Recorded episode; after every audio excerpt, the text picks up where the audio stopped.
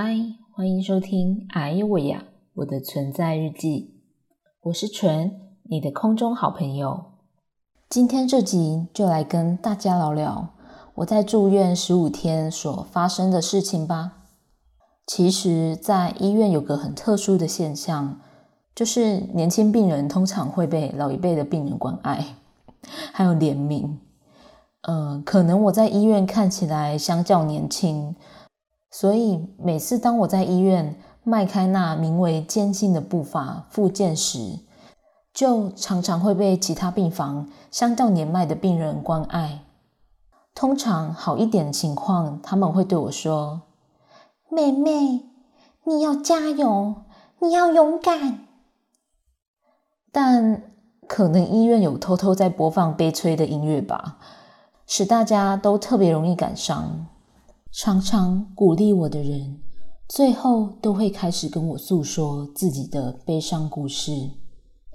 让我打个比方，妹妹，我老公外遇，或是妹妹都没有亲人照顾我，我真的很辛苦。如此这般的话，然后对着我眼眶泛泪。于是当下，我也只能拿起身边的魔法棒。把自己变身成比较胖的志玲姐姐，对他们说：“阿姨，你也是辛苦了，我们一起努力变健康吧。”通常这一招是对一般人蛮管用的，可以圆融的结束对谈，又可以不失礼貌的收场。但不知道为什么，这个技能无法对我的看护起任何作用。请容我事先声明。我很感谢看护对我的前期照顾，嗯，因为在我虚弱的时候，他真的蛮尽责在照顾我的啦。所以，我们还是先来做个感激仪式吧。感谢看护前期的照顾，Thank you very much。但到了后期，不知道看护是不是也被医院那无形的悲催音乐影响了。也开始跟我诉说自己的悲惨故事。有一天，他对我说：“妹妹，你知道吗？你已经很幸福了。阿姨，我一个人只身来到台湾，脚的韧带受伤，又没钱医病，我可能死在宿舍，也不会有人知道。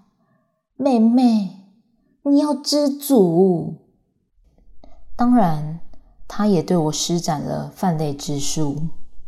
我原本以为他是要用自己的故事来安慰我，但我发现他可能只是需要一个听众而已。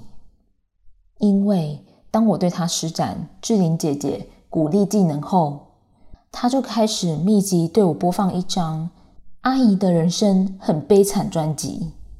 我认真算过。播了大概五次以上，而且是同张专辑、同个旋律，开头都是“妹妹，你知道吗？我真的很苦。”但神奇的事情发生了，当他把专辑放完后，又会突然生龙活虎的看起抖音，发出咯咯的笑声。在当下，我突然发觉。自己的身份好像不是病人，而是看护的心灵辅导老师。虾米呀？这是又是什么广告车？什么虾米恰？今天录音怎么这样？我傻眼。而是看护的心灵辅导老师，可能。我这个辅导老师真的很不称职，才会让看护学生的行径渐渐荒腔走板，做出一些相较特殊的行为，比如在老师面前大便，不洗手喂老师吃东西，害老师落塞五次，逼老师看抖音，偷吃老师的食物，吵老师睡觉。等等会获得坏宝宝贴纸的行为，于是老师也是千百个不愿意，只能强迫学生退学并离开我的世界。但尽管如此，我们还是要原谅看护同学，因为圣经上说：“你们饶恕人的过犯，你们的天父也必饶恕你们的过犯。”如果有一天我去到天上，遇到了上帝，被他问说：“哎，你是不是没有原谅看护？”那可就尴尬了。所以，让我们用真诚的心来为看护同学祷告吧。亲爱的耶稣，我愿意原谅看护对我的一切行为，并祝福看护能够获得《阿姨的人生好喜乐》专辑。奉耶稣基督的名祷告，阿门。好的，嗯，以上就是我在住院过程里所遇到的一个奇葩故事啊。嗯，其实有时候生命就是这么妙的一件事情，常常我们会遇到很多形形色色的人，在过程中常常被冒犯，也会被搞到很北宋。